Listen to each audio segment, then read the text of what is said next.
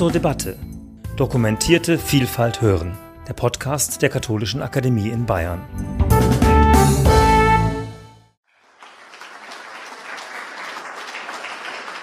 Ja, Zachmeier, Herr Kollege Burkhardt, meine sehr geehrten Damen und Herren. In der Nacht des 23. Juni 1933 ereignete sich im pfälzischen Königsbach nahe der Gauhauptstadt Neustadt an der Hart, heute Neustadt an der Weinstraße, eine schreckliche Gewalttat. Eine Gruppe von etwa zehn Neustadter SS-Männern war von Neustadt her auf einem Kohlelastwagen in Königsbach angekommen. Unterwegs hatten sie noch weitere zwölf SS-Leute in Zivil in Musbach zusteigen lassen. Die SS-Männer kehrten zunächst in der Bahnhofgastwirtschaft des NSDAP-Zellenleiters Adolf Frey ein, wo sie, wie es in einer späteren Zeugenaussage hieß, Zitat, eimerweise Wein ausgeschenkt bekamen, um sich Mut anzutrinken für die anschließend geplante Aktion. Die Männer wollten den katholischen Pfarrer von Königsbach, Jakob Martin, verhaften wobei den in Zivil auftretenden SS-Leuten die Rolle zukam, Zitat, etwas Tamtam um die Sache herum zu machen, damit es so aussehe, als habe man den Pfarrer vor einem wütenden Mob in Schutzhaft nehmen müssen. Nachdem alle hinreichend angetrunken waren, zog man zum Pfarrhaus, wo ringsum die Straßen von SA-Leuten bereits abgesperrt worden waren, um nicht allzu vielen Leuten die Möglichkeit zu eröffnen, das gesamte Vorgehen nun anzuschauen. Was nun geschah, war nichts weniger als ein äußerst brutaler Überfall auf diesen Pfarrer, der nur mit einigem Glück diese schwere Straftat überlebt hat. Erst schlugen die SS-Leute die Fenster ein, erbrachen dann die Haustüre und zerrten den Pfarrer der sich ins Obergeschoss geflüchtet hatte, in Pantoffeln auf die Straße. Dort wurde er mit einem geladenen Revolver bedroht und dann unter wüsten Beleidigungen und dauernden Schlägen durch die Straßen getrieben. Einzelne Königsbacher Katholiken wollten helfen, wurden aber selbst geschlagen und von den SA-Leuten abgedrängt. Was die vielen anderen Katholiken in Königsbach machten, ist unklar. Bis Martin zu dem Kohlenlaster kam, war er blutüberströmt. Nach späteren Zeugenaussagen wurde Martin sodann, Zitat, wie ein Stück Vieh auf die Lastwagenfläche geworfen. Rufe wie, bist du noch nicht bald verreckt, du schwarzer Hund? Und macht ihn kaputt, begleiteten ihn dabei.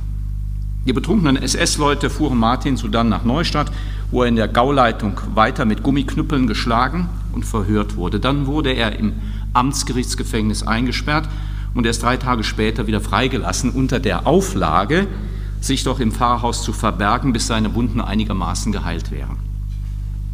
Die SS-Männer ließen ihren sadistischen Trieben freien Lauf, weil sie seit Jahren verhetzt worden waren und Pfarrer Martin wegen seinen Predigten gegen den Nationalsozialismus und seiner politischen Tätigkeit für die Bayerische Volkspartei, die ihn zu einem richtig bekannten Mann in der Region gemacht hatten, als ein Gegner der Volksgemeinschaft, die die SS verteidigen wollte, ansahen. Um ein hinreichend brutales Vorgehen sicherzustellen, waren bekannte SS-Schläger ausgesucht worden. Möglicherweise waren aber auch Katholiken unter den SS-Männern. Denn dieser Sturm, der da beteiligt war, der Neustadter SS-Sturm 9-10, war 96 Leute stark. Und wie Martin Harnischs Forschungen ergeben haben, hatte dieser Sturm etwas mehr als sieben Prozent Katholiken in seinen Reihen. Ein Drittel war evangelisch, der Rest war konfessionslos. Einige Katholiken unter diesen SS-Leuten lösten im Laufe der Zeit unter dem Druck des Verhaltenskodex in der SS ihre Bindungen zur Kirche. Aber zum Beispiel der SS-Mann Walter Lanz hat das nicht getan. Noch 1936 ließ er sich katholisch trauen und er war darauf bedacht, dass seine Kinder in den Folgejahren auch katholisch getauft wurden. Wo also standen die Katholiken, meine Damen und Herren? Die Frage stellt sich angesichts des Geschehens im pfälzischen Königsbach, das übrigens so bekannt wurde, dass es bei den 1933 laufenden Konkordatsverhandlungen in Rom auch angesprochen wurde, mit einigem Nachdruck. Und zugleich lässt sich an diesem Beispiel die ganze Entwicklung der Diskussion um den Standort der Katholiken und ihren, in Anführungsstrichen bitte jetzt immer mitzuhören, Widerstand im Dritten Reich aufrollen. Das möchte ich im Folgenden in einem ersten Schritt tun, bevor ich dann zu einer Analyse des gegenwärtigen Diskussionsstandes komme und die Frage zu beantworten versuche, ob denn Widerstand das richtige Wort für das Verhalten der Katholiken im Nationalsozialismus war. Nun, der erste Blick bei dem geschilderten Vorfall fällt bei den meisten von uns wohl auf das Opfer dieser schweren Straftat, das in schlimmster Weise erniedrigt und misshandelt worden ist. Und ich denke, die meisten von Ihnen würden wohl keinen Widerspruch erheben, wenn man Pfarrer Martin als Verfolgten und wegen seiner antinationalsozialistischen Reden in der Kirche und außerhalb, und zwar zur rechten Zeit, auch gleichsam als einen frühen Widerständler einordnen würde, also ihn als ein weiteres Beispiel für den Widerstand der katholischen Kirche im Dritten Reich bezeichnen würde. In der unmittelbaren Nachkriegszeit und in den 1950er Jahren hätte jedenfalls eine solche Einordnung viel Zustimmung erfahren. Damals war nämlich die allgemeine Auffassung geprägt von Erfahrungen, die dem Geschehen in Königsbach ähnlich waren. Viele Menschen hatten solche oder ähnliche Dinge miterlebt. Und zudem von zwei frühen und bald recht prominenten Schriften über das Thema Kirche und Nationalsozialismus, die große Wirkung entfaltet haben. Zum einen propagierte der Jesuit Anton Koch schon 1947 in einem Aufsatz, Zitat vom Widerstand der Kirche, so hieß der, und jetzt zitiere ich ihn wieder, Kirche und Nationalsozialismus schlossen sich in allem wesentlich aus, wie Licht und Finsternis, wie Wahrheit und Lüge, wie Leben und Tod. Zitat Ende. Und zum anderen dokumentierte der Münchner Weihbischof Johannes Neuhäusler, selbst Opfer des Repressionsapparates und jahrelang im KZ inhaftiert, in seinem Buch Kreuz und Hakenkreuz, das 1946 bereits in zweiter Auflage erschien, den katholischen Widerstand und stellte ihn als eine gleichsam allgemeine Erscheinung des Katholizismus dar, die man in einer Art Formel, sagen wir so, katholisch sein gleich NS-Gegner und Widerständler sein, fassen könnte. Übersehen sollte man freilich nicht, dass es an solch pauschalen, allzu einfachen Sichtweisen schon von Anfang an Kritik gegeben hat. Die wohl deutlichste formulierte schon 1946 der geprägte Katholik und erste Bundeskanzler der Bundesrepublik Deutschland, Konrad Adenauer, zum Beispiel in einem Brief an den Bonner Pastor Dr. Bernhard Custodis. Ich zitiere, nach meiner Meinung, Adenauer, nach meiner Meinung trägt das deutsche Volk und tragen auch die Bischöfe und der Klerus eine große Schuld an den Vorgängen in den Konzentrationslagern. Richtig ist, dass nachher vielleicht nicht mehr viel zu machen war. Die Schuld liegt früher. Das deutsche Volk, auch Bischöfe und Klerus zum großen Teil, sind auf die nationalsozialistische Agitation eingegangen. Es hat sich fast widerstandslos, ja zum Teil mit Begeisterung gleichschalten lassen. Darin liegt seine Schuld. Und weiter formulierte Adenauer, Zitat, ich glaube, dass wenn die Bischöfe alle miteinander an einem bestimmten Tage öffentlich von den Kanzeln aus dagegen Stellung genommen hätten, sie vieles hätten verhüten können. Das ist nicht geschehen. Und dafür gibt es keine Entschuldigung. Wenn die Bischöfe dadurch ins Gefängnis oder ins Konzentrationslager gekommen wären, so wäre das keine Schande. Im Gegenteil. Alles das ist nicht geschehen und darum schweigt man am besten. Zitat Ende. Darum schweigt man am besten. Dieser Schlusssatz ist, wie ich meine, dekouvrierend, weil die Generation der Miterlebenden schwierig war in dieser Hinsicht. Sie schwieg oder, wie wir mittlerweile aus den Tagebüchern des Münchner Kardinals Faulhaber wissen, sich das eigene Versagen trotzig und selbstgerecht nicht eingestehen wollte, konnte sich allzu leicht eine reichlich schiefe Vorstellung über die katholische Kirche und den Nationalsozialismus verbreiten. Diese tendierte dazu, zu undifferenziert den moralisch immer irgendwie auch aufgeladenen Widerstandsbegriff für sich zu beanspruchen, was je länger, je mehr heftigen Widerspruch hervorgerufen hat. Hinzu kommt auch, was meines Erachtens bislang wenig Beachtung gefunden hat, auch die Alliierten gingen unter dem Einfluss deutscher Exilanten davon aus, dass die katholische Kirche grundsätzlich in Gegnerschaft zum Nationalsozialismus gestanden hatte und bauten diese Ansicht in das Kategoriensystem der Entnazifizierung ein. Logischerweise machten Katholiken davon Gebrauch und wahrscheinlich waren sie bald auch in der großen Mehrheit selbst sehr überzeugt davon, dass katholisch sein und Nationalsozialist sein sich per se ausgeschlossen hätte. Der 1955 bis 57 vor dem Bundesverfassungsgericht ausgetragene Reichskonkordatsprozess hat dann allerdings allem Schweigen entgegen die Frage nach dem Verhalten der katholischen Kirche doch sehr öffentlich schon gemacht und zu einer ersten veritablen Kontroverse darüber geführt. Die erstatteten Prozessgutachten lenkten nämlich den Blick auf die allzu schnelle Erklärung der deutschen Bischöfe am 28. März 1933, die einige Vorbehalte gegenüber dem Nationalsozialismus, die bis dahin ja gegolten hatte, zurücknahm, und auf das Reichskonkordat vom 20. Juli 1933 selbst, dessen Rolle und Hilfe für die Konsolidierung des NS-Staates nun beleuchtet wurde. Mehr noch entzündete ein Aufsatz von Ernst Wolfgang Böckenförde 1961 der im Hochland veröffentlicht wurde, die Auseinandersetzung, weil Böckenförder eine Affinität der katholischen Kirche gegenüber autoritären Regimen behauptete, den Antiliberalismus der Kirche hervorhob und im Antibolschewismus eine wichtige Gemeinsamkeit im Denken der Nationalsozialisten wie der Katholiken erkannte. Vor allem auf dieser Grundlage erklärte er eine gewisse Annäherung der katholischen Kirche an den Nationalsozialismus. Die Debatte wurde dann in vielen thematischen Teilbereichen fortgeführt, prominent vor allem im Hinblick auf die Aufgabe des politischen Katholizismus, also der Zentrumspartei. All das kann ich hier nicht en Detail ausführen, aber klar wird dabei doch, ein kritischer Blick auf die Beziehungen zwischen Kirche und NS-Regime ist, anders als es neueste Veröffentlichungen oft glauben machen wollen, keineswegs so neu. Und die Frage, wo denn nun eigentlich die Katholiken gestanden hätten, im Widerstand oder doch vielleicht näher beim Regime, hat in den vergangenen rund 60 Jahren schon immer die Debatte geprägt.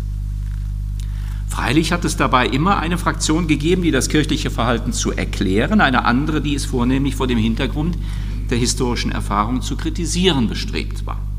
Aber selbst ein Historiker wie Konrad Repken, der heute gerne als Apologet der kirchlichen Position eingeordnet wird, hat schon in den 1970er Jahren betont, dass die Kirche, ich zitiere ihn, nach allem, was von 1933 bis 1945 geschehen ist, keinen Grund zum Stolz hat.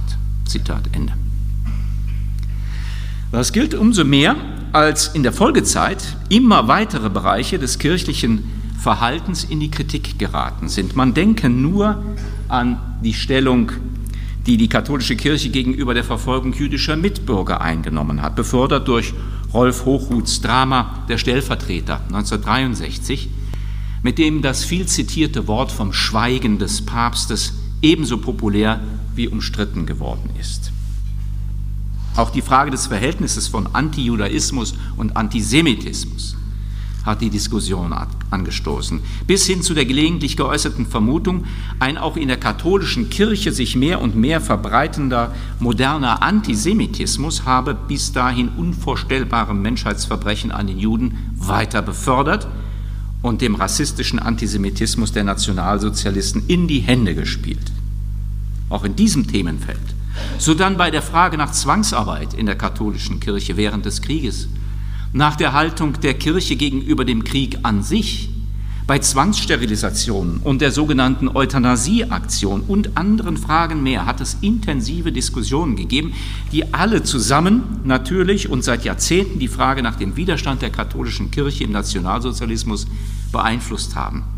Ja eigentlich einen generellen Widerstand, wie er in den ersten Jahren nach dem Krieg vielfach angenommen wurde, fraglich hat erscheinen lassen.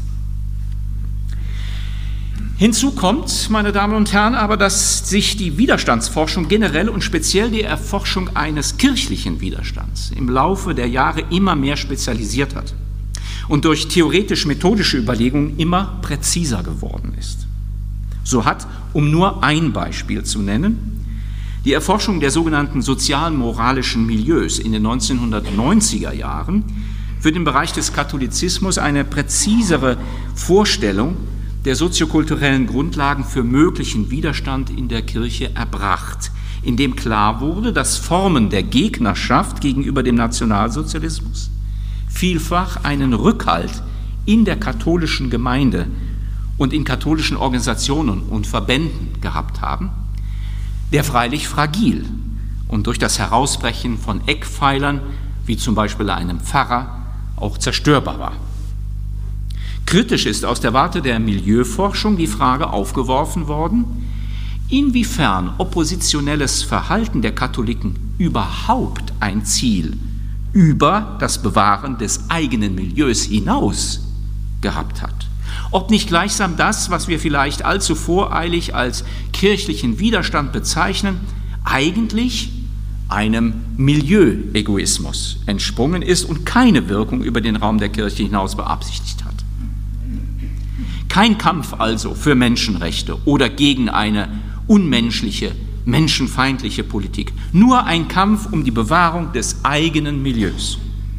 Und das, so lautet eine weitere kritische Anfrage, könnte am Ende auch nur ein antimodernistischer Kampf gewesen sein, wie ihn die Kirche ja auf verschiedensten Feldern zuvor schon geführt hatte. Ist vielleicht also dieser Widerstand am Ende nicht viel mehr als eine trotzige Verweigerungshaltung gegenüber der Moderne mit all ihren eben auch schrecklichen Implikationen, jedenfalls dann, wenn man den Nationalsozialismus als ein Teil der Moderne begreift. Zeitlich schon etwas davor hat sich die Forschung des Problems angenommen, dass Widerstand eben eine Vielzahl von Formen und Ausprägungen haben konnte. Deshalb wurde versucht, den Begriff zu differenzieren. Das geschah nicht, wie Olaf Blaschke 2010 noch vermutet hat, um, ich zitiere ihn, angesichts wachsender gegenläufiger Quellenbefunde dafür zu sorgen, dass sich Katholiken und die Ämterkirche weiterhin unter dem geräumigen Schirm des Widerstands wohlfühlen konnten sodass mit viel Kreativität möglichst viele Varianten, Unterarten oder wenigstens dem Widerstand ähnelnde Phänomene entdeckt worden seien und den unkundigen Betrachter verwirrt hätten. Vielmehr entsprangen die diversen Stufenmodelle, die es da gab, eben der Einsicht, dass nicht jedes irgendwie nonkonforme Verhalten mit dem ganz großen Wort des Widerstands bezeichnet werden dürfe. Zumal ein großes, etwa zeitgleich stattfindendes Projekt des Instituts für Zeitgeschichte mit dem Namen Bayern in der NS-Zeit sich ja auch bemühte, durch die Einführung des Resistenzbegriffs als Alternativbegriff zum undifferenzierten Widerstandsbegriff auch Kleinformen zivilen Mutes und abgrenzendes Verhalten gegenüber den Anforderungen des NS-Staates begrifflich zu fassen, ja auch in einer Theorie gesellschaftlichen Verhaltens unter den Bedingungen einer modernen totalitären Diktatur zu entwickeln. Unter solchen Stufenmodellen widerständigen Verhaltens, speziell in der katholischen Kirche, ist das von Klaus Gotto, Hans-Günter Hockertz und Konrad Repken entworfene Modell, das punktuelle Unzufriedenheit, Resistenz, öffentlichen Protest und aktiven Widerstand voneinander abgrenzt, wohl am bekanntesten geworden.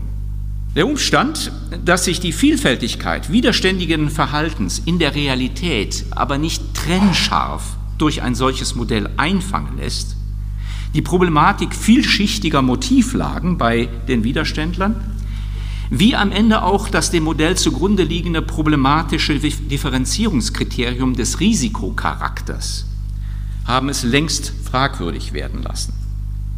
Konrad Repken hat später selbst seine Skepsis formuliert und den Begriff des Abstands vorgeschlagen, der das Verhalten der Katholiken wohl besser erfasse, wie er dann später meinte. Gleichwohl hat Olaf Blaschke gefordert, man müsse, um dem seiner Meinung nach immer noch viel zu einseitigen Bild einer katholischen Kirche im Widerstand gegen den Nationalsozialismus entgegenzutreten, das Stufenmodell des Widerstands durch ein Stufenmodell der Anpassung von Katholiken im NS-Regime ergänzen. Dafür schlägt er vor, gleichsam gespiegelt zum Modell von Gotto, Hörkertz und Repken, von aktiver Kollaboration, Konsens und Loyalität, Kooperation und Anpassung und punktueller Zufriedenheit zu sprechen. Ein solcher Vorschlag erscheint sachlogisch, da das Mittun eines Teils der katholischen Bevölkerung im NS-Staat ja auch zuvor schon Thema in diversen Debatten gewesen ist und eine konsequente Anwendung dazu führen müsste, eine nach wie vor ausstehende und differenzierte Gesellschaftsgeschichte des Nationalsozialismus schreiben zu können, in der dann die Katholiken eben eine von mehreren gesellschaftlichen Großgruppen wäre, in der es auch, nicht nur, aber auch Neinsage gegeben hat. Meines Erachtens wäre das jedenfalls zielführender, als eine immer länger werdende Liste von Bedingungen und Voraussetzungen zu definieren, wann man denn überhaupt noch von katholischem oder von christlichem Widerstand reden dürfe. So verlangen Andreas Henkelmann und Nicole Priesching den Nachweis, dass Katholiken aus ihrem Glauben heraus die Vernichtung der Juden abgelehnt hätten sollte von katholischem Widerstand die Rede sein. Auch sei es nötig zu beweisen, dass sie aus dem Wertekanon ihres Milieus heraus ihren Widerstand leisteten. Dass Menschen im Widerstand immer verschiedene Rollen einnehmen und meist vielfältige, unterschiedlich gelagerte Motive ihren Widerstand erzeugen, dürfte es, meine Damen und Herren, sehr schwer machen, solche Beweise zu führen zumal ja kaum ein Widerständler schriftlich seine Motivlagen niedergelegt hat, weil das im Falle der Entdeckung seinen sicheren Tod bedeutet hätte. Wir haben solche Zeugnisse nicht und Motivforschung ist immer eine Forschung, die allenfalls mit größeren oder kleineren Wahrscheinlichkeiten argumentieren kann.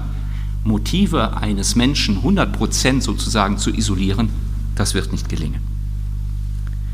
Thomas Forstner vertritt darüber hinaus die Ansicht, dass von der Verfolgung von katholischen Priestern im Nationalsozialismus auch besser gar nicht mehr geredet werden sollte, weil selbst das Schicksal der KZ-Priester in Dachau nicht vergleichbar sei mit der Verfolgung der Juden im sogenannten Dritten Reich. Auch von Widerstand will er im Zusammenhang mit Katholiken nur dann reden, wenn zweifelsfrei nachzuweisen ist, dass erstens ein intentionales Handeln gegen Kernbereiche der NS-Weltanschauung vorliegt, zweitens dass dieses Handeln über den Interessenbereich der Kirche hinausreichte und drittens die Herstellung von Menschenwürde und Gerechtigkeit intendiert worden sei. Nur dann soll man im katholischen Bereich noch von Widerstand reden. Nun, meine Damen und Herren, denken wir mal gerade zurück an den 1933 wegen seiner antinationalsozialistischen Haltung so heftig misshandelten Königsbacher Pfarrer Martin. Man fragt sich vor dieser Forschungsentwicklung, wo man ihn denn jetzt eigentlich noch einordnen soll. Widerständler und Verfolgter ist er, ist er nach den zuletzt referierten Standpunkten wohl keinesfalls, denn die formulierten Auflagen lassen sich in seinem Fall kaum alle erfüllen. Kurz nach dem Erlass äh, oder nach der Unterzeichnung äh, des Reichskonkordats hat er auch seiner Gemeinde in einem öffentlichen Anschlag empfohlen, sich jetzt der legitimen Regierung unterzuordnen. Dann ist er schon raus nach den Definitionen, die ich eben vorgetragen habe. Stand er also im Lager der Mitläufer, der Angepassten, der Nationalsozialisten gar? Das doch wohl auch nicht. Hilfreich scheint mir vor diesem Hintergrund ein Vorschlag, den Olaf Blaschke und Thomas Groß-Bölting vor rund drei Jahren in ihrer Sammelschrift was glaubten die Deutschen zwischen 1933 und 1945 Religion und Politik im Nationalsozialismus gemacht haben? Auch sie sind der Auffassung, dass unser Denken über Kirche und Nationalsozialismus nach wie vor viel zu sehr von dichotomischen Vorstellungen, hier Nationalsozialismus, dort Kirche, katholische Kirche geprägt sei und schlagen einen Perspektivwechsel vor. Ich zitiere aus dem Buch. Der Perspektivwechsel besteht darin, dass die politische Religion des Nationalsozialismus nicht per se als mit der religiösen Religion des Christentums oder anderer Religionsgemeinschaften für unvereinbar gehalten wird. Stattdessen soll das Wechselspiel von religiösen und politischen Identitäten analytisch in den Mittelpunkt rücken. Mit diesem Zugriff verbindet sich die Chance, die herkömmliche und stark verwurzelte Dichotomie von Kreuz und Hakenkreuz heuristisch zu überwinden und offen nach dem Verhältnis von Religion und politischer Weltanschauung zu fragen. Zitat Ende. Denn auch für viele Katholiken, so die Grundannahme, habe Nationalsozialismus und christlicher Glaube nicht notwendigerweise immer einen Gegensatz dargestellt, sondern Gemengelage, Zusammenarbeit, hybride Verhältnisse hätten den Lebensalltag der Christen im Dritten Reich viel mehr geprägt. Dieser Vorschlag empfiehlt uns, anders gesagt, bei unserem eingangs geschilderten Beispiel eben nicht nur den Blick auf den misshandelten Pfarrer zu richten, sondern zum Beispiel auch auf die vielen Königsbacher Katholiken, die ihrem Pfarrer eben nicht geholfen haben. Und die gewalttätigen SS-Leute, unter denen sich eben wahrscheinlich auch Katholiken befunden haben. Die Lebensrealität der Katholiken in der NS-Volksgemeinschaft des Dritten Reiches zeigte so die These, viel mehr Arrangement mit dem neuen System als fundamentalen Gegensatz, war viel mehr auf Versöhnung als auf Distanzierung aus, suchte nach Vereinbarkeit statt widerständiger und opferbereiter Abgrenzung. Nun, das ist nicht ganz neu, denn auch zuvor wurde in der älteren Forschung immer wieder von Teilwiderständen oder partiellem Widerstand gesprochen, was ja inkludiert, dass man zwar Widerstand macht, aber mit anderen Sachen in diesem Regime ganz einverstanden ist.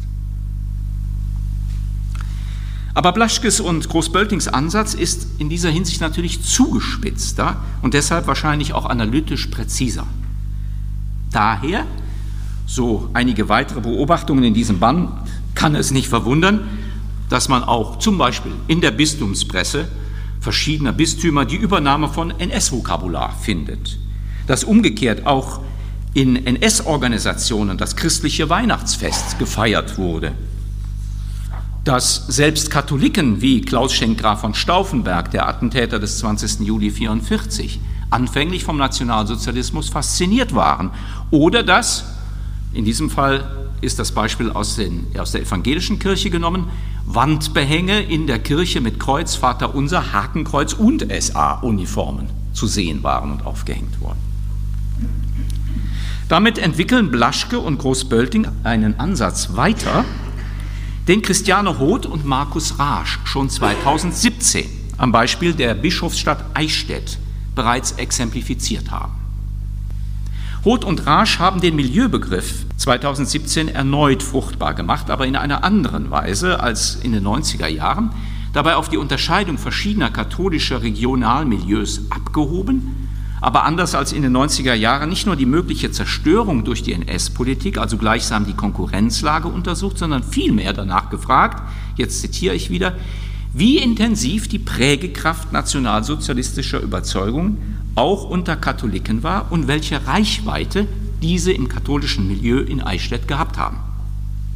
Es ging also darum, das lebensweltliche Neben, mit und gegeneinander zwischen katholischem Milieu und Nationalsozialismus auszuloten und damit eine Alltags- und Gesellschaftsgeschichte in einem begrenzten historischen Raum unter Beachtung der regionalen Spezifika zu schreiben. Im Hintergrund dieses Konzeptes steht zudem das seit einigen Jahren intensiv beforschte Forschungsparadigma der Volksgemeinschaft, das die Frage ins Zentrum rückt, wie denn die zahlenmäßig höchst relevanten religiösen Milieus eigentlich in die Fiktion einer nationalsozialistischen Volksgemeinschaft in Praxis inkludiert werden sollten, was ja unumgänglich war, wenn aus der propagierten Vision irgendeine Wirklichkeit hätte werden sollen. Das hätte man ja machen müssen, wenn man das nun unbedingt umsetzen will mit dieser Volksgemeinschaft. Wendet man solche Blickwinkel systematisch an, dann wird klar, wo Einbruchstellen ins katholische Milieu waren, wo Kompromisse des Milieus um des Einbezugs in die Volksgemeinschaft willen vorstellbar waren, aber auch, wo die Abgrenzung, der Gegensatz unüberblickbar erschien und aus welchen Gründen eben das geschah.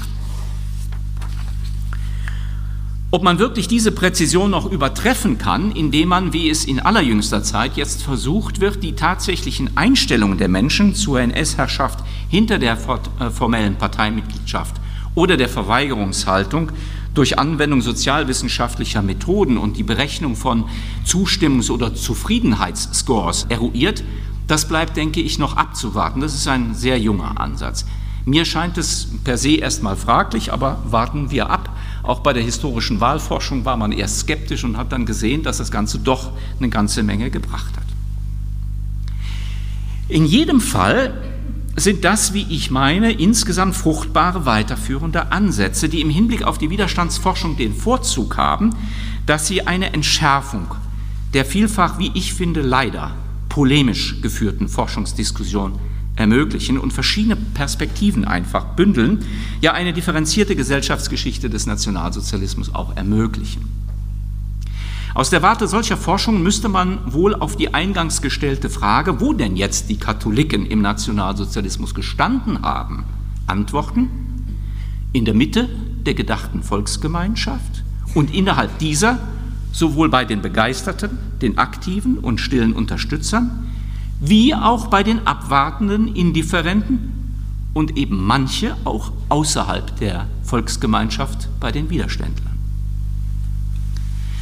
Gleichwohl bleibt nach alledem und angesichts dieser immer komplexer werdenden Forschungslage, ich nehme an, meine Damen und Herren, Ihnen raucht dann auch schon der Kopf, wie mir bei der Vorbereitung dieses Vortrages, bei all diesen diversen äh, methodischen und theoretischen Ansätzen, es bleibt doch immerhin noch die Frage, wo wir denn das doch so offensichtliche Unrecht, das Pfarrer Martin in Königsbach angetan wurde, seine doch an sich klare Gegnerschaft zum Nationalsozialismus am Ende nun verorten sollen wie auch die vielen Zeugnisse des von Katholiken auf sich genommenen Martyriums, die sich im Martyrologium der katholischen Kirche finden, zu interpretieren sind. Darf oder soll man das alles jetzt lieber nicht mehr Widerstand und Verfolgung nennen?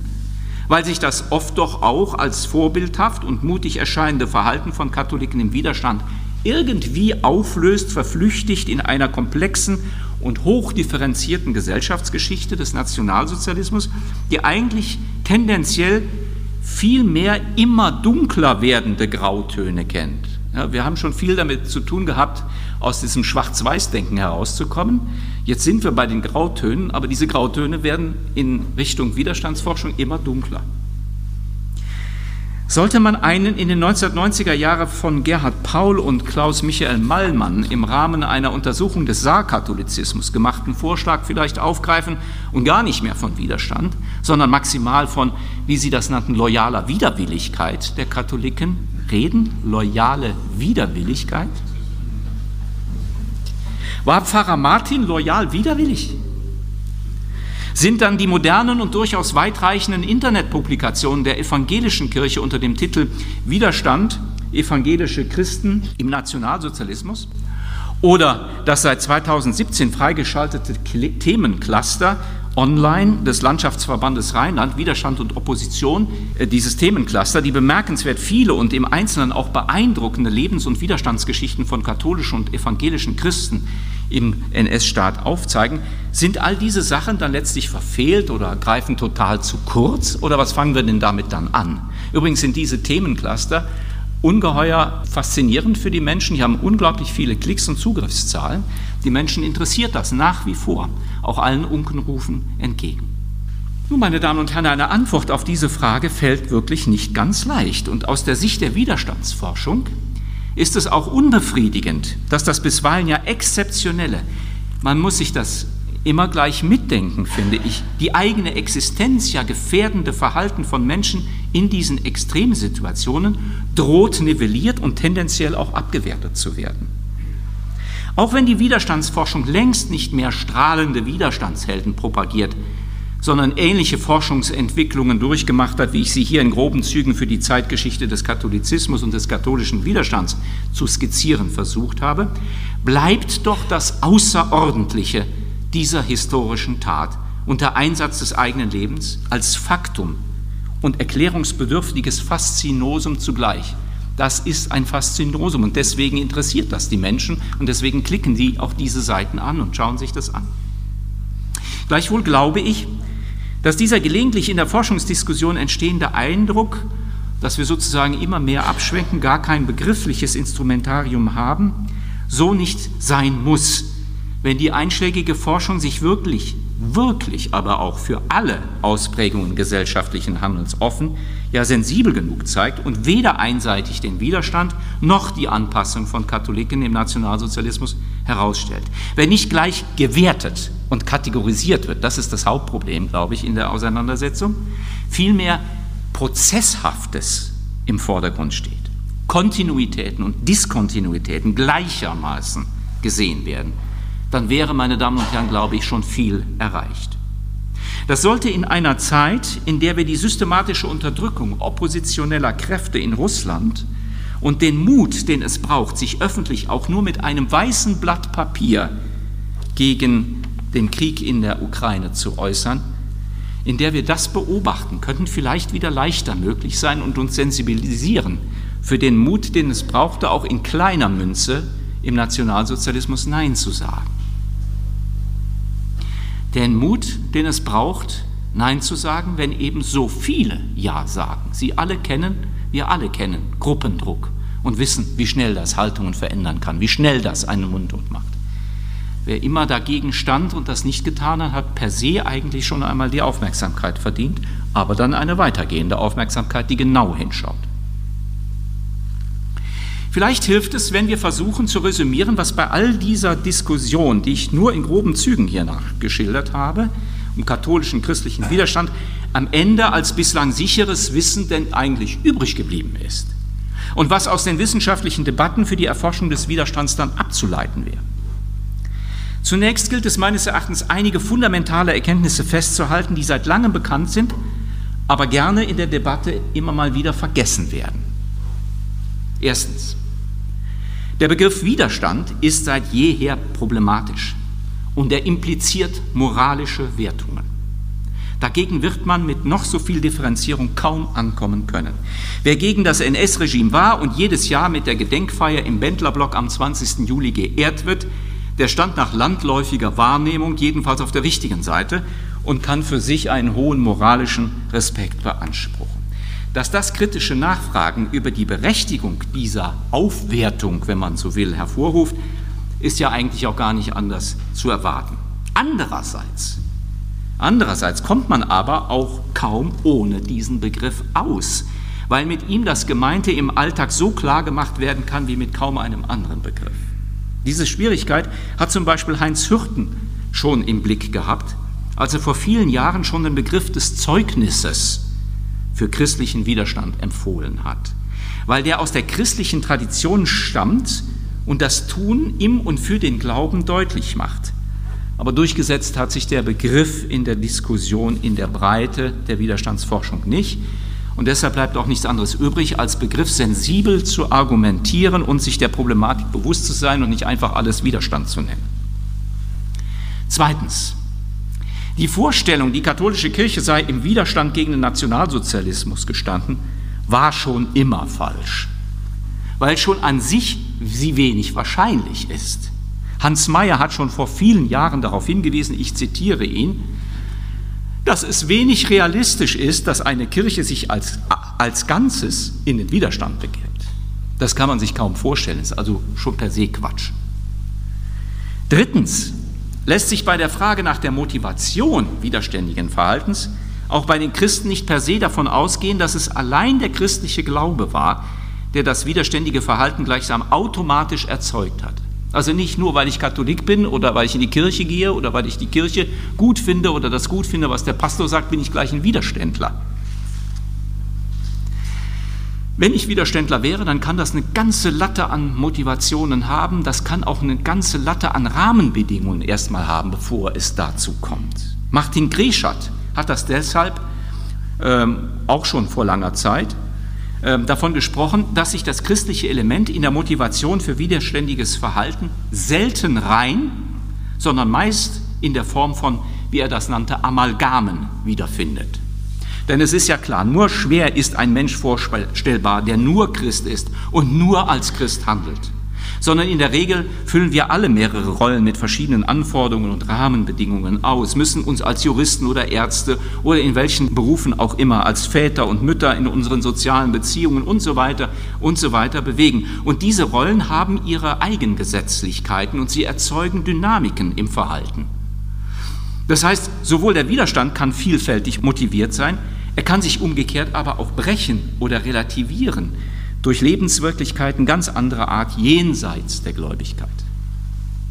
Viertens, vor diesem Hintergrund muss immer auch präzisiert werden, was denn eigentlich genau gemeint ist, wenn wir von katholischer Kirche oder Katholiken im Widerstand sprechen. Die katholische Kirche ist hierarchisch gegliedert. Da ist der Papst in Rom, dann die Bischöfe in Deutschland, die Priester und die ja wiederum höchst heterogene Menge an Gläubigen. Und alle haben unterschiedliche, weitreichende Verantwortung und Handlungsspielräume. Auch das ist stets differenzierend auszuleuchten, wenn von Widerstand im katholischen Milieu die Rede ist.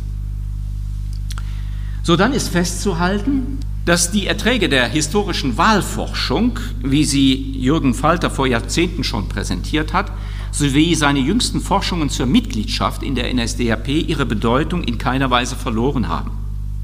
Noch im Juli 1932 waren die Wähler der NSDAP nur zu 17 Prozent Katholiken. Im März 1933 bei der letzten eigentlich schon nicht mehr freien Wahl war nur jeder vierte NSDAP-Wähler Katholik. Nur bitte in Anführungsstrichen. Nur jeder vierte, ne? aber eben auch jeder vierte. Und auch wenn man nach der Parteimitgliedschaft fragt, fällt auf, dass Katholiken vor 1933 unter den PGs sehr stark unterrepräsentiert waren. Das deutet alles darauf hin, dass Katholiken in Deutschland aus den unterschiedlichsten Gründen jedenfalls nicht zu den wichtigsten Förderern des NS-Staates gehört haben. Und das ist auch nicht weiter verwunderlich, wenn man weiß, dass eben die deutschen Bischöfe eine starke, heute würde man vielleicht von Brandmauer äh, reden, eine Brandmauer zum Nationalsozialismus versucht haben aufzuziehen. Irgendwie sind sie damit auch gescheitert. Und zugleich ist richtig, dass aber auch Katholiken in der Lage waren, in der NS-Volksgemeinschaft mitzumachen und einen Weg zu finden, wie sie ihren Glauben irgendwie mit den politischen Anforderungen der NSDAP vereinbaren konnten. Und dabei ist festzustellen, dass der Anteil der Katholiken in den NS-Organisationen im Laufe der Diktatur natürlich gestiegen ist, aber insgesamt wohl nie die Mehrheit gebildet hat. Es gibt immer noch einen deutlichen Abstand. Zu verkennen ist schließlich und vor allem nicht, dass eine tiefe Verwurzelung im christlichen Glauben und der katholischen Tradition zumindest, ich betone das, das Potenzial hatte, Widerständigkeit im weiteren und Widerstand im engen Sinn zu motivieren. Was in den Kirchen gepredigt wurde, das war, sieht man einmal von den unbestrittenen ganz wenigen braunen Pfarrern ab, eine Art Wertegegenwelt zum Nationalsozialismus, die es nahm man das wirklich ernst und machte es zur Richtschnur des eigenen Lebens, immer wieder Widersprüche im Alltag des nationalsozialistischen Deutschlands für die Gläubigen hervorrufen musste, die bei manch einem am Ende dann eben auch Widerstand hervorgebracht haben. Bei manch einem, nicht bei jedem.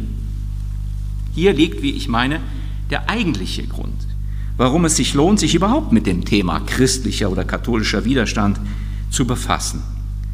Dabei wirkte freilich kein Automatismus und natürlich ist vor dem Hintergrund der Forschungsentwicklung immer mehr als das Widerstandsereignis an sich in den Blick zu nehmen, sind die Hintergründe, die Rahmenbedingungen, die Alltagswirklichkeit der Widerständler auszuleuchten, um eine möglichst genaue Vorstellung nicht nur von der Motivierung des widerständigen Verhaltens zu erhalten, sondern gleichsam den Sitz in der Lebenswirklichkeit des in Anführungsstrichen widerständigen Menschen auszuleuchten. Man darf sich nicht mit dem Ereignis, einem widerständigen Ereignis begnügen, kurzum gesagt, sondern man muss das umfänglich erforschen, um, das, um die Hintergründe auch zu verstehen. Aber in dieser christlichen Weltdeutung war zumindest ja eine Grundlage vorhanden, die ein Andersdenken motivieren konnte, nicht musste, sodass am Ende das herauskam, was der einer katholischen Apologie gewiss unverdächtige Leiter des Instituts für Zeitgeschichte, Andreas Wirsching, hier bei der Vorstellung der Faulhaber-Tagebücher so umschrieben hat. Ich zitiere ihn. Die katholische Kirche war die einzige Institution in Deutschland 1945, von der man sagen konnte, da ist etwas intakt geblieben, da gab es einen gewissen Freiraum, da gab es etwas anderes als das NS-Regime. Zitat Ende. Zeitgenössisch und irgendwie auch pragmatisch formulierte das schon Helmut James Graf von Moltke, der Motor des widerständigen Kreisauer Kreises 1942 in einem Brief an seinen Freund Lionel Curtis. Moltke diagnostizierte wohl zu hoffnungsfroh ein allmähliches Erwachen der deutschen Bevölkerung gegen das Regime und seine Ideologie.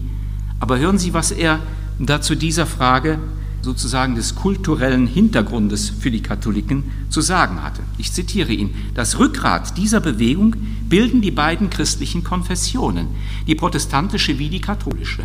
Die katholischen Kirchen sind jeden Tag voll, die protestantischen noch nicht. Aber die Entwicklung ist wahrnehmbar. Vielleicht erinnerst du dich, dass ich in Unterhaltungen vor dem Krieg der Meinung war, dass der Glaube an Gott nicht wesentlich sei, um dahin zu kommen, wo wir jetzt sind. Heute weiß ich, dass ich Unrecht hatte. Ganz und gar Unrecht. Du weißt, dass ich die Nazis vom ersten Tag an bekämpft habe. Aber der Grad von Gefährdung und Opferbereitschaft, der heute von uns verlangt wird und vielleicht morgen von uns verlangt werden wird, setzt mehr als gute ethische Prinzipien voraus. Besonders, da wir wissen, dass der Erfolg unseres Kampfes wahrscheinlich den totalen Zusammenbruch als nationale Einheit bedeuten wird. Da aber in jenen Einzelfällen, wo der fundamentale Bruch mit dem Regime, die Selbstexklusion aus der von so vielen Menschen ersehnten Volksgemeinschaft stattfand, ist die historische Aufarbeitung nötig und berechtigt, ist am Ende auch klar von Widerstand, wie ich meine, zu reden. Die Erinnerung daran ist in vielerlei Hinsicht wertvoll. Rein wissenschaftlich ist auch dies als Teil einer Gesellschaftsgeschichte des Nationalsozialismus relevant und in dieser spielt die große Minderheit der Katholiken, immerhin eine wichtige Rolle. Aber auch für den erinnerungskulturellen Umgang mit der NS-Zeit ist es von Bedeutung, diese Fälle, die eben in aller Regel sehr individuell und umfänglich erforscht und erschlossen werden müssen, zu bewahren. Das zeigt am Ende auch der Anlass, aus dem wir uns hier zusammengefunden haben. Die Weiße Rose und Willi Graf. Über die Hintergründe dieser Gruppe, ihre Wege und Irrwege in der NS-Zeit, über ihre Motivation und den Risikocharakter ihres Tuns, die Brüche in den Biografien der Protagonisten, ihr frühes Mittun auch im Nationalsozialismus und ihre spätere kompromisslose Ablehnung und vieles mehr ist viel geforscht worden und intensiv debattiert worden. Und wer die Flugblätter der Weißen Rose als Äußerungen innerster Überzeugung wirklich verständig und vorurteilsfrei liest, der kann meines Erachtens gar nicht umhin, dies als Widerstand zu bezeichnen. Die jüngsten Forschungen bestätigen darüber hinaus einmal mehr, dass der christliche Glaube und die christliche Tradition diesen jungen Menschen Halt und Orientierung gegeben hat. Sicher war der Glaube nicht das einzige Handlungsmotiv. Sicher war die Entscheidung zum fundamentalen Bruch sehr individuell und sehr einsam zu treffen, auch für die Mitglieder der Weißen Rose. Denn die Amtskirche hat den Weg in den Widerstand gewiss nicht durch Rat und Tat erleichtert.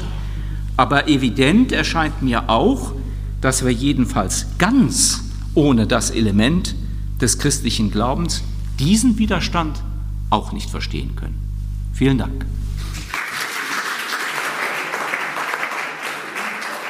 Wir haben einen sehr eindrücklichen Vortrag gehört, der uns, zumindest ist es mir so gegangen, in ein Wechselbad der Gefühle gestürzt hat, so meine ich zumindest. Vielleicht auch in Formen oder Gefühle von Aporie, was sollen wir denn jetzt mit diesen vielen Facetten, mit diesen vielen äh, Äußerungen, mit diesen vielen Ansätzen, dieses Problem der Haltung der Katholiken oder überhaupt von äh, Menschen diesem Nationalsozialismus gegenüber oder einer Diktatur gegenüber, was sollen wir damit anfangen? Wie kann uns das helfen äh, beim Blick auf die Geschichte und auf ganz konkrete Personen? Es war sehr eindrücklich, ausgehend von diesem einzelnen Fall, ein Einzelschicksal, das sehr drastisch uns vor Augen geführt wurde. Gewisserweise gibt es da einen Schluss bei äh, Willi Graf dann dazu natürlich. Und dazwischen steht ein Durchschritt im Grunde durch die Forschungsgeschichte der letzten Jahrzehnte. Ich denke, es sind viele, viele Fragen äh, aufgetaucht. Ich habe immer wieder auch Murmeln gehört. Äh, da hat sich schon äh, manches vielleicht Bahn gebrochen. Ähm, ich denke, wir können relativ schnell hier einsteigen äh, in die öffentliche Diskussion. Äh, vielleicht darf ich mit äh, zwei Fragen anfangen, die sich mir gestellt haben. Eine Frage oder ein, ein, ein Punkt wäre der, müssen wir bei der, bei der Frage nach Widerstand, wenn an diesem Begriff festgehalten werden soll, in aller Vorsicht natürlich, müssen wir da ein prozessuales Verhalten auch äh, mit in Anschlag bringen. Also Widerstand ist nicht einfach da, sondern er entwickelt sich, er entsteht. Wodurch?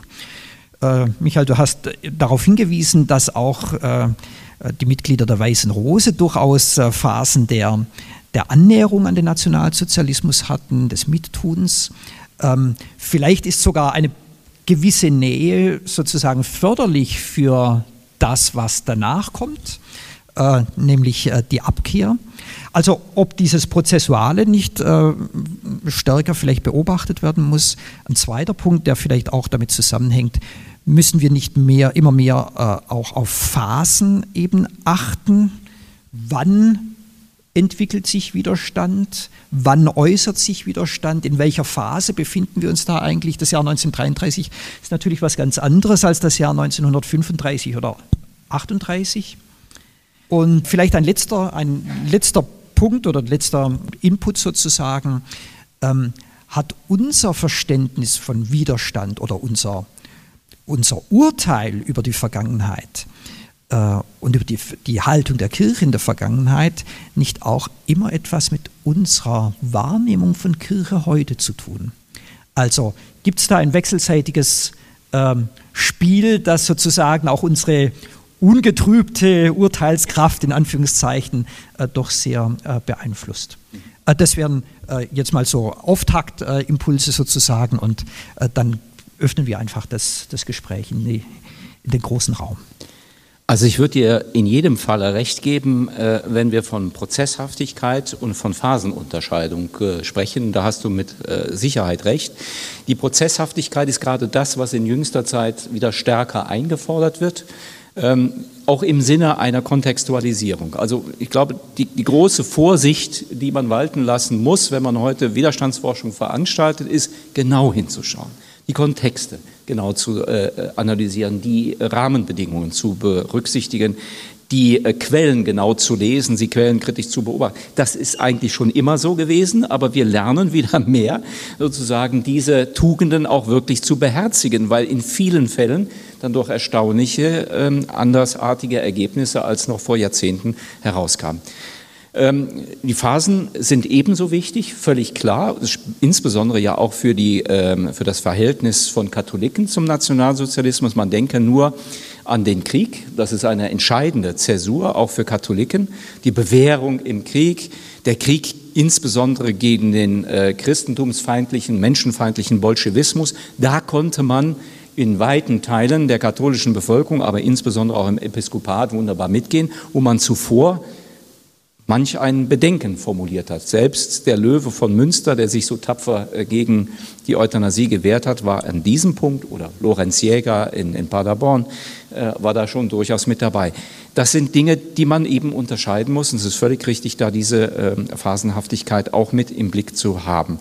Und das verändert natürlich auch den Charakter von Widerstand. Ähm, dritter Punkt, äh, unser, unsere Zeitgebundenheit der, der Einschätzung von Widerstand, das ist ganz sicherlich so.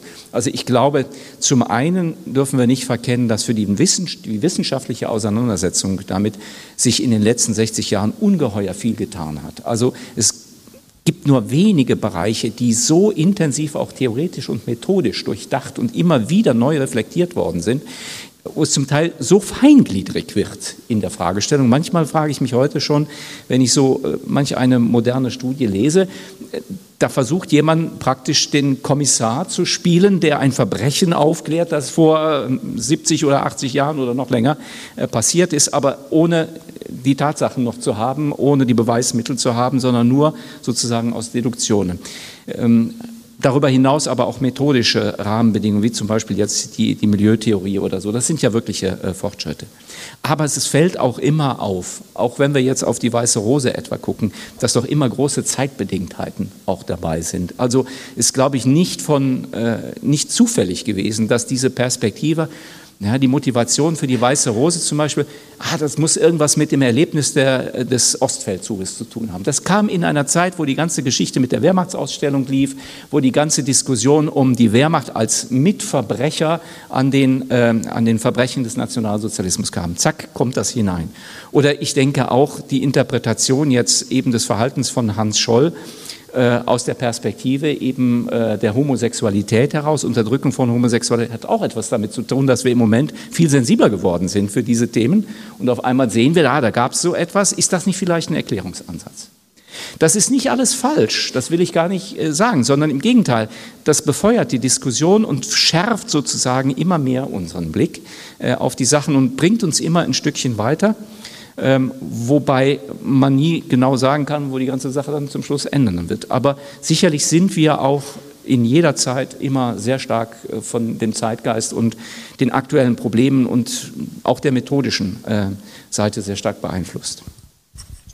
Nun läuft natürlich die Entwicklung sozusagen der Historie oder der geschichtswissenschaftlichen Erforschung natürlich in die eine Richtung, immer differenzierter, immer pluraler, auch vom Zugriff, von der Handhabung sozusagen, auch vom Instrumentarium aus. Und auf der anderen Seite sehen wir aber in der Öffentlichkeit eben doch die große Sehnsucht nach der kurzen Antwort, ja. dem Urteil, äh, der knappen, präzisen Einordnung. Läuft da nicht beides auseinander? Also ist so eine Frage wie, ähm, äh, äh, wo standen die Katholiken? Ist es ist es die Frage, die die Öffentlichkeit stellt, oder ist es eine heuristische Frage, die der, der Historiker oder die Historikerzunft stellt, ähm, äh, wohl wissend, dass sie im Grunde nicht beantwortet werden kann, zumindest nicht in einer klaren Art und Weise? Also laufen da zwei Dinge auseinander, die es vielleicht in der Gegenwart auch besonders schwer machen, ähm, ja, mit so einer Frage umzugehen. Ja, das, das glaube ich in der Tat auch. Ähm, Zeitgeschichte ist immer in einem gewissen Maß politisch und ist eben auch selbst wieder zeitverhaftet. Ähm, das merkt man hier sehr deutlich, aber das Interesse der Menschen ähm, an diesem Thema und an dieser Exzeptionalität äh, des Verhaltens der Widerständler, bitte, Sie denken das jetzt ja alle immer mit Anführungsstrichen, ja, das ist doch groß. Also die Zugriffszahlen auf diese Seiten, äh, sowohl von der evangelischen Arbeitsgemeinschaft wie auch vom Landschaftsverband Rheinland, äh, ich habe es jetzt nicht mehr genau im Kopf, ich habe es mir mal geben lassen, das ist wirklich beeindruckend. Und ich weiß nicht, wie es dir an der Universität Würzburg geht, aber ich kann ein Seminar anbieten über den Frühkonstitutionalismus im 19. Jahrhundert. Da kann ich mich mit mir alleine unterhalten in so einem Seminar. Aber wenn ich ein Seminar anbiete über die Weiße Rose oder den Widerstand, ist die Hütte voll. Äh, das ist in der Tat, das ist eben dieses Faszinosum. Man will wissen, warum konnten die das und andere konnten es nicht. Weil meistens können wir es nicht beantworten, aber das Nachdenken darüber ist wichtig und es ist, glaube ich, auch politisch wichtig. Ich finde es auch nicht schlimm und, und kann daran auch nichts Verwerfliches finden, wenn wir diese Fragen öffentlich diskutieren und auch in die politische Bildungsarbeit einbringen. Denn das ist letztendlich immer die Anfrage auch an jeden Einzelnen von uns. Wie hättest du dich verhalten? Welche Widerstandskraft hast du? Wie überzeugt bist du denn als Demokrat? Und sagst du auch zum rechten Zeitpunkt Nein? Ich finde, das ist keine Instrumentalisierung der Geschichte, wenn wir es anständig machen, differenzieren und jetzt nicht politisch vereinnahmen lassen. Aber diese Fragen müssen wir stellen und dürfen wir stellen. Und das finde ich hat nichts mit Volkspädagogik oder Beeinflussungsversuchen zu tun, wenn wir das offen diskutieren und natürlich unter wissenschaftlichen Maßstäben tun. Ja, danke schön. Ich glaube, wir sind aufgeheizt genug. Äh, ich sehe schon die erste Meldung. Bitte schön.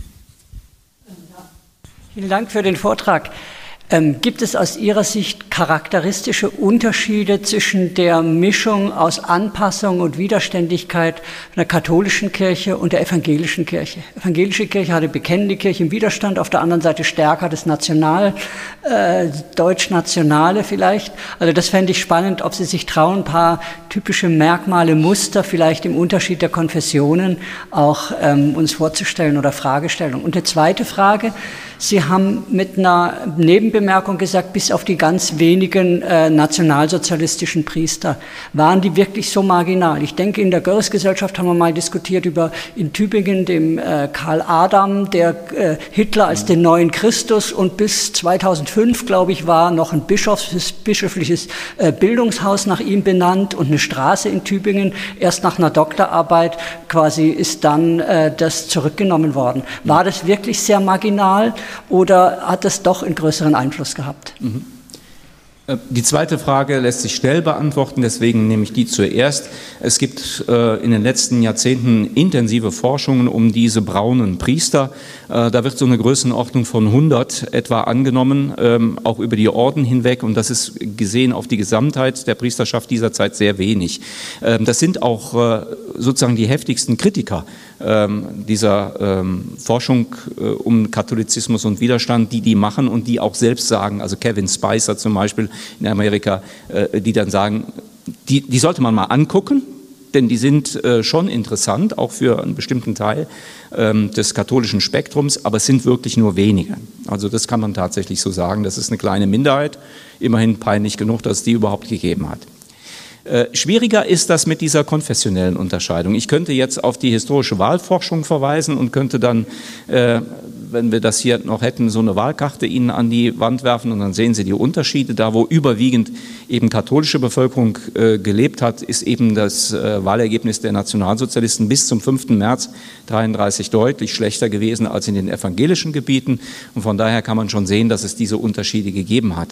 Das wird manchmal, wenn man so etwas äh, ähm, in der Öffentlichkeit sagt, als Konfessionalismus äh, gedeutet. Das will ich damit überhaupt nicht sagen, sondern das ist einfach eine, eine, ein Ergebnis der historischen Wahlforschung, die man da sieht. Viel spannender wird Ihre Frage noch, wenn ich sie zuspitze und frage, gibt es so etwas wie einen katholischen Widerstand, ein expressis verbis katholischen Widerstand, den man abgrenzen könnte von einem evangelischen Widerstand? Darüber habe ich mal ähm, einen Aufsatz geschrieben und lange hin und her äh, überlegt, ob das der Fall wäre. Man müsste das natürlich von der Dogmatik her ein Stück weit, erstmal aufarbeiten. Aber wenn man es jetzt mal rein praktisch sieht, ähm, haben wir eigentlich einen großen empirischen äh, Bedarf sozusagen, äh, mal herauszufinden, gibt es Widerständler oder gab es Widerständler, die irgendwie deutlich gemacht haben, sie sind jetzt als Katholiken, spezifisch als Katholiken, in diesen Widerstand hineingegangen. Das ist richtig schwierig, da findet man kaum einen. Es gibt so ein paar Gestalten, wie zum Beispiel diesen Maurice Bavot, der 1938 versucht hat, mit einem Pistolenattentat äh, Hitler äh, zu ermorden, ist gescheitert und äh, von dem weiß man aus den Gestapo-Verhörprotokollen, ähm, dass der tatsächlich aufgeladen worden ist. Ähm, der war in einem äh, französischen Dominikanerorden, ich glaube, es waren Dominikaner, äh, längere Zeit. Und ähm, dann berichtete er von, von Gesprächen und dann haben die sich da sozusagen gegenseitig aufgestachelt und gesagt, die, der Nationalsozialismus unterdrückt die Katholiken. Die Katholiken müssen was gegen Hitler machen. Und daraus habe er dann den Auftrag gezogen, jetzt als Katholik diesen Katholikenhasser äh, der selber Katholik war, äh, Hitler zu ermorden. Aber da sind wir schon im Bereich, also da weiß man schon gar nicht mehr genau, wenn Sie die Gestapo-Protokolle äh, lesen, hat man es da nicht vielleicht mit Wahnvorstellungen oder so etwas zu tun, die dahinter stecken? Also es ist sehr, sehr schwierig. Oder es gibt so einen Fall eines Schwarzwaldbauern, ähm, der schreibt 1933 an das regionale NS-Blatt dauernd, also Entschuldigung, ich bin ja für den Nationalsozialismus, alles in Ordnung, aber ihr macht da einen Fehler. Die Juden sind gar nicht so schlimm, wie ihr immer meint. Das, das ist ein Riesenfehler, aber ihr, ihr vertut euch da nur. Schreibt doch mal rein, also wir haben eigentlich gar nichts gegen die Juden. Der hat überhaupt nicht kapiert, dass es der Kernbereich dieser Antisemit, äh, äh, Antisemitismus des Nationalsozialismus ist. Und der schreibt und schreibt dauernd und zum Schluss verhaften sie den und sperren den ein, bringen ihn ins Konzentrationslager. Der Mann war überhaupt nicht geisteskrank oder so. Der hat versucht, auf diese Art und Weise deutlich zu machen, ähm, dass die Juden zu unserem Glauben gehören äh, und dass man sie nicht einfach so äh, zur Seite schieben kann. Einen Punkt habe ich gefunden, wo ich sagen würde, da könnte man wirklich über sowas spezifisch Katholisches nachdenken, nämlich in der Antwort auf Rosenbergs Mythos des 20. Jahrhunderts. Da hat es in Köln ja so eine Art Abwehrstelle gegeben, äh, die sich mit diesen Anwürfen des Mythos auseinandergesetzt hat und vor allen Dingen diese, Invektiven gegen, den, ähm, gegen die katholische Kirche aufgearbeitet hat und in so einem Antimythos dann veröffentlicht hat. Da geht es stark um katholische Glaubensgrundsätze, über die Einordnung der Kirche. Und das war natürlich auch sehr mutig, das zu machen. Und diejenigen, die sich daran beteiligt haben, standen auch immer sozusagen auf der Verfolgungsliste der Gestapo. Also, aber da sind wir jetzt schon in einem ganz engen Bereich und es wird auch schon wieder schwierig mit dem Widerstandsbegriff, wenn wir da loslegen. Nicht? Also Sie merken schon, es wird kompliziert. Und deswegen finden Sie in der Forschung auch ganz oft nicht die Rede von evangelischem oder katholischem Widerstand heutzutage, sondern es wird meistens undifferenziert von christlichem Widerstand gesprochen. Wenn ich bloß kurz ergänzen darf, der Nationalsozialismus selbst hat tatsächlich die Konfessionen benutzt, um ähm, hier sozusagen eine Spaltung äh, äh, entsprechend reinzubringen, obwohl man ja immer von der Volksgemeinschaft gesprochen hat. Äh, es gibt gerade in dem Kontext um Rosenbergs Mythos gibt es also eine äh, Schrift von Rosenberg selbst, äh, protestantische Rompilger. Also wo er im Grunde versucht, den Protestanten zu suggerieren, dieser, dieses, dieses, dieses Übelreden, dieses Agieren gegen, Rosenberg, gegen, gegen sein, sein Hauptwerk, gegen den Mythos, ist eigentlich eine katholische Angelegenheit und ihr Protestanten, ihr jagt jetzt einfach nur diesen Katholiken nach. Und äh, jetzt besinnt euch mal wieder auf eure Wurzeln, auf äh, den deutschen Luther, äh, der ähm, und so weiter. Ja? Also da spielt das Konfessionelle durchaus eine Rolle äh, bei dem Versuch, eben die eher zusammenrückenden Konfessionen im Nationalsozialismus äh, wieder auseinanderzubekommen. Ja, weitere Fragen, bitte. Meine Frage geht eigentlich auf die Nachwirkungen. Ich bin in der Nachkriegszeit aufgewachsen und mir ist zunehmend klar geworden, ich bin in der katholischen Kirche erzogen worden, erstens zur Opferbereitschaft, zweitens zu Gehorsam. Ich denke, das waren zwei Ebenen, die hätten mich eigentlich zu einem guten Gefolgsmann Hitlers prädestiniert. Ich denke, mein Vater war noch Soldat gewesen. Er hat den Krieg nie in Frage gestellt. Er hat nur in Frage gestellt, dass dieser wahnsinnige Hitler sie in Sommeruniformen nach Russland geschickt hat. Also ich will damit nur sagen, ob da nicht äh, wesentliche Elemente der katholischen Erziehung den Nationalsozialismus befördert haben. Ja, das ist äh, in der Tat diese Ambivalenz, ähm, die der Glaube sozusagen ermöglicht. Auf der einen Seite äh, ist dieses Gebot, äh, du sollst der rechtmäßigen Obrigkeit gehorsam sein, das ja eben auch den 28. März und diese Anpassungsbereitschaft, die da durch Kardinal Bertram propagiert worden ist, möglich gemacht hat. Das ist eine offenbar rechtmäßig gewählte Obrigkeit, so sieht man das. Also auch wenn wir immer was gegen die Nazis hatten, also muss man ihr gehorsam sein. Und das trägt auch in den gesamten Krieg hinein. Das ist die eine Seite.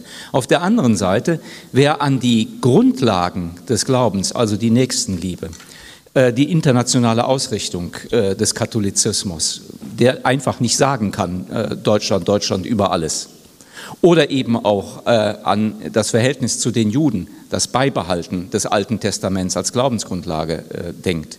Äh, wer in die Kirche geht und seinen Pfarrer predigen hört, der hat natürlich die Möglichkeit, wenn er das einfach mal abwägt und gegeneinander stellt, zu sehen, dass da irgendwas nicht richtig sein kann und dass man dagegen auf, äh, aufbegehren muss. Beide Optionen behält dieser Glaube inne. Und deswegen kann man nicht sagen, nur weil jemand, in Anführungsstrichen, nur weil jemand katholisch war oder christlich war, ist er automatisch in Widerstand, eben weil diese beiden Optionen offen sind.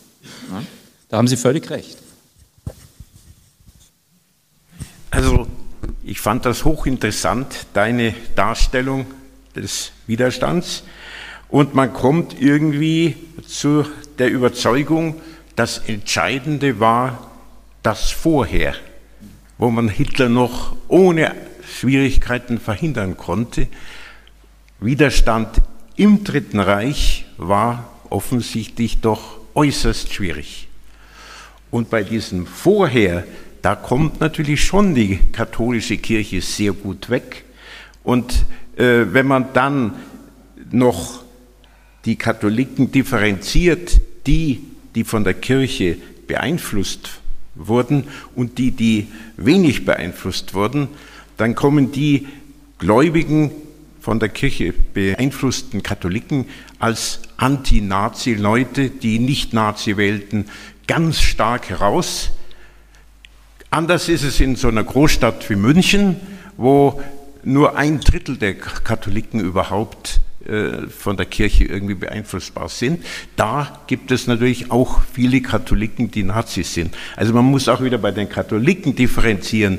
Die praktizierenden Katholiken waren bis zur Machtergreifung doch sehr anti. Altötting, der, das Bezirksamt, also der Landkreis, 9,7 Prozent äh, Nazi gewählt, gleichzeitig Rothenburg ob der Tauber 80,2 Prozent. Also da gibt es wirklich große Unterschiede. Und das Zweite, was ich noch sagen wollte, es gab durchaus christliche Politiker wie Franz Xaver Schweier, die schon sehr, sehr früh sich geäußert haben, auch im Bayerischen Landtag, dass dieser Antisemitismus Hitlers und der Nazi mit dem Christentum und der katholischen Lehre unvereinbar seien. Also da gab es durchaus viele. Er hat das auch dann geschrieben in seiner einer Schrift von äh, 1927, hat auch in seinem Artikel im, im Staatslexikon der Görrichsgesellschaft das ganz klar ausgedrückt. Also es gab durchaus katholische Christen, die ganz klar die Unvereinbarkeit von katholischer Lehre, christlicher Lehre und äh, Nationalsozialismus herausgestellt haben und auch beim Antisemitismus. Ja. Also dem kann ich nur beipflichten. Äh, und aus Mainz könnte ich ein weiteres Beispiel äh, herbeibringen. Albert Stor, der spätere Bischof von Mainz, nicht der 1933 zur Wahl einen Artikel veröffentlicht, warum wir den Hitler nicht wollen. Und warum wollen wir den Hitler nicht? Aus zwei Gründen. Weil er einen übersteigerten Nationalismus hat, der zum Krieg führen wird. Und zweitens, weil er einen absolut irrsinnigen Antisemitismus propagiert. Das sind die beiden Gründe, die er nennt, warum die Katholiken die Nationalsozialisten nicht wählen können. Eine Zeit lang ist dieses, äh, diese Tatsache diskutiert worden unter dem Begriff Widerstand zur rechten Zeit. Kann man schon von Widerstand vor dem 30.01.33 sprechen, ja oder nein? Das ist so eine relativ umstrittene Sache, ob man das dann unter dieses Stichwort Widerstand fallen kann. Schönhofen beispielsweise hat das gemacht, Klaus Schönhofen, ähm, der, der ist ein relativ bekannter äh, Forscher zur Geschichte der Arbeiterschaft und der hat das in Anspruch genommen für die Sozialdemokratie, ist aber sehr stark kritisiert worden, wenn man auf der anderen Seite sagt, von Widerstand in diesem Sinne kann man eigentlich erst nach dem 30. Januar oder dem 5. März reden. Also da gibt es dann das Problem. Aber in der Sache hast du völlig recht. Nun gab es, äh, wenn man jetzt äh, das Konzentrat sozusagen herausnimmt, äh, natürlich auch bei der Äußerung der Bischöfe 1933 genau diese Unterscheidung. Ähm, Loyalität zu dem neuen Staat wird eingefordert, ja. Auf der anderen Seite wird gesagt, aber in Geltung bleiben, und dann wird es dreimal wiederholt, in Geltung bleiben, und jetzt kommen die, die Warnungen vor den weltanschaulichen Dingen. Da fällt mir ähm, der Versuch ein von äh, dem berühmten, auch berüchtigten Alois Hudal, ähm, der, äh, also Rektor der Anima in Rom, der in einem Buch äh, Grund, Die Grundlagen des Nationalsozialismus 1936 versucht, ähm, den Nationalsozialismus im Grunde auseinanderzunehmen in einem politischen Teil und in einen, in einen weltanschaulichen Teil, in einen rechten und einen linken Nationalsozialismus. Und er sagt, naja, der rechte, dieser politische Nationalsozialismus, den sehen wir nicht nur in Deutschland, sondern den sehen wir überall in Europa, den gibt es überall. Mit dem müssen wir uns irgendwie arrangieren, womit wir uns aber nicht arrangieren können das ist dieser weltanschauliche Nationalsozialismus und den muss man im Grunde ausscheiden. Er hatte die fixe Idee, man könne den Nationalsozialismus spalten sozusagen, einen Teil taufen und den, anderen Teil wegwischen. Ist natürlich misslungen, ja, aus dem, aus dem Rückblick kann man sagen, natürlich misslungen. Äh, damals gab es tatsächlich diese Überlegungen. Und das führt natürlich dann schon auch wieder ein bisschen äh, zu der Frage ähm, dessen, was dann Olaf Blaschke gemacht hat, wo er sagt, naja, also wir haben Formen von Widerstand, von äh, Ablehnung, von Resistenz. Das ist ja schon äh, bei, bei Gotto und, äh, und äh, Rebken gewesen. Äh, wir haben aber auf der anderen Seite eben auch Formen, wo man sagt, ja, da gibt es Zustimmung zu Positionen oder da gibt es äh, ja, da, die Haltung, da müssen wir uns einklinken, müssen wir uns einklinken, um nicht sozusagen abseits zu stehen. Auch die Forderung der Bischöfe äh, lange über 33 hinaus, das Volksganze, das, das, die, die Volksgemeinschaft, der Nationalsozialismus darf uns nicht rausdrängen. Beides ist vereinbar. Ja? Äh, aber wie vereinbar und was ist vereinbar, das wurde natürlich so nicht gesagt. Und auch da ließen sich die Beispiele vermehren. Rakowski etwa, der Militärbischof und Lorenz Jäger auch. Ne? Ja. ja. Ich war vor drei Tagen äh, in einer Kirche hier in Neuperlach. Also wir haben einen Film anges äh, angeschaut über die Familie Uhlmeier. Ich weiß nicht, ob Sie davon gehört haben. Es ist, äh, sie, sie, sind selig gesprochen. Es ist eine polnische katholische Familie, die Juden versteckt hat. Ja. Diese Zeremonie fand in diesem Sommer statt und da gab es niemand aus Deutschland, keine Delegation. Ja. Äh, und diese Familie ist ein Beispiel äh, vom katholischen Widerstand, weil die haben nicht das Gesetz äh, der Menschen verfolgt, sondern das Gesetz Gottes, der gute Samariter, ja. Das eben und wir haben hier in Dachau sehr viele polnische Priester, die sehr ähm, großen Widerstand geleistet haben. Und wir haben Beispiele von zum Beispiel Witold Pilecki, die äh, Christus nachgeahmt haben und äh, sind zum Beispiel freiwillig nach Auschwitz gegangen, äh, weil sie anderen Menschen helfen wollten. Und da gab es einen riesigen Widerstand, auch individuell im Bereich der katholischen Kirche, ja. Und vor allem Polen wurden auch so verfolgt, weil sie äh, ihre Identität ist katholisch und äh, sie stellen die größte Zahl der Opfer in Dachau dar. Mm. Was, was ich auf jeden Fall aufgreifen kann von dem, was Sie gesagt haben, ist dieser ähm, Rettungswiderstand. Unter diesem Begriff hat man das äh, lange Zeit diskutiert, Rettungswiderstand, Judenrettung. Ähm, so in den 90er Jahren ist das äh, aufgekommen, da das Verstecken oder das Begünstigen von verfolgten Juden kein Straftatbestand im engeren Sinne gewesen ist, ist das lange umstritten gewesen, ob das eigentlich äh, dem Widerstand zuzuordnen wäre. Und hinzu kommt auch noch, dass die meisten die so etwas gemacht haben, wenn sie nach 1945 danach gefragt worden sind, gesagt haben, also ich bin eigentlich überhaupt kein Widerständler, ich will mich da auch gar nicht auf den Sockel heben lassen. Das ist doch einfach nur Anstand gewesen, das macht man doch. Wenn jemand unrechtmäßig verfolgt wird, dann hilft man dem doch. Das gehört sich einfach so. Ja. Ähm, ist ganz interessant, aber gerade weil es auf einen Kernbereich der nationalsozialistischen Ideologie, den Antisemitismus zielte, der hier nicht mitgemacht wird, ist dieser Rettungswiderstand und das Verhältnis von Christen zum Antisemitismus heute eine der wichtigen äh, eines der wichtigsten Kriterien, um Widerstand überhaupt wirklich dingfest zu machen ja? und, und diesen Begriff auch anzuwenden. Als katholische Christen sind wir von klein auf immer mit der Beichte äh, in Bezug gekommen, auch die Verpflichtung zur Beichte. Und es äh, wurde auch im Nationalsozialismus ja offensichtlich die Betreuung durch Priester bis hin zur Hinrichtung äh, zugelassen. Auch da gibt es einen äh, großen Einfluss. Ich weiß nicht, wie weit dort die Priester die Möglichkeit hatten, das, was da gesprochen äh, wurde, tatsächlich geheim zu halten, welche Freiheiten da noch gewährt wurden oder ob das auch nur als Mittel benutzt wurde.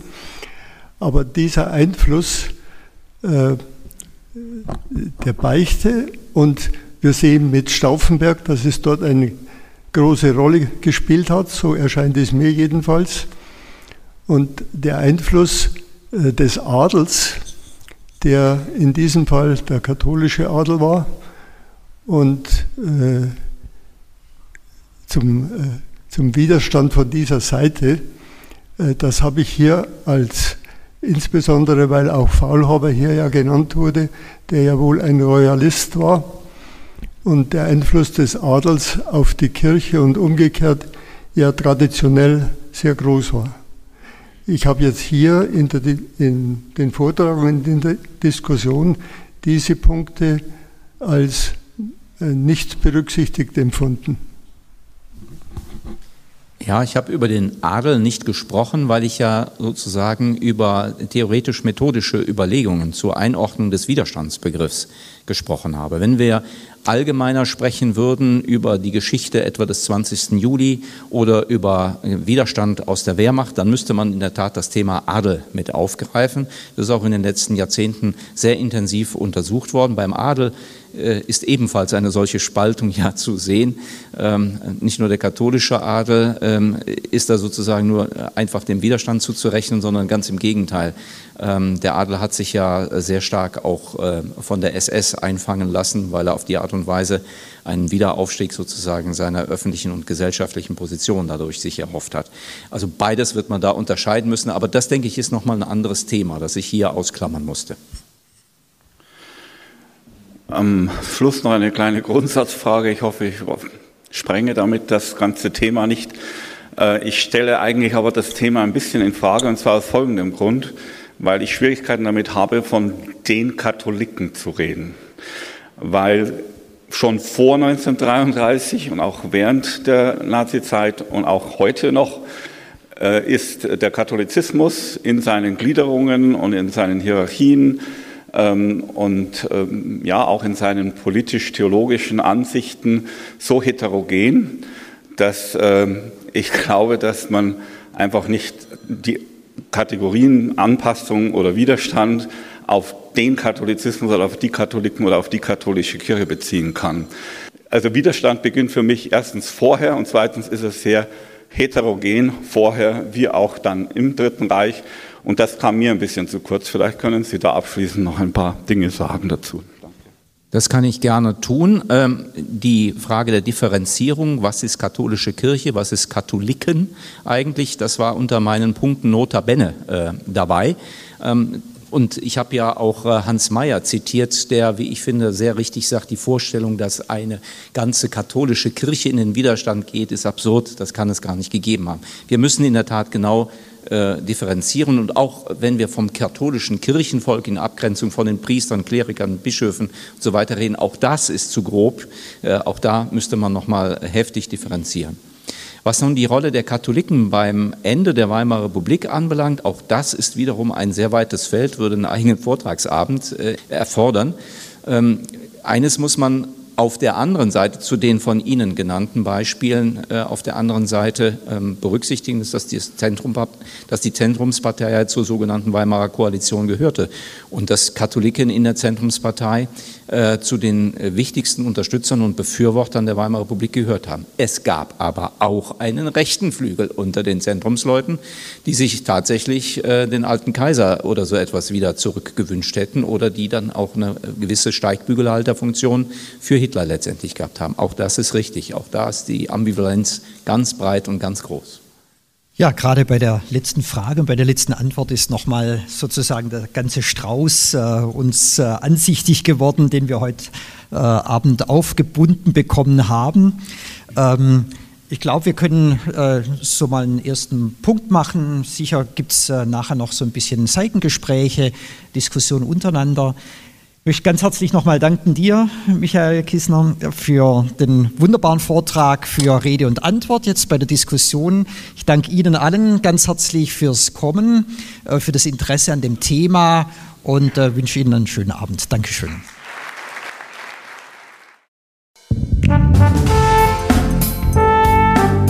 Sie hörten zur Debatte Dokumentierte Vielfalt hören, der Podcast der Katholischen Akademie in Bayern.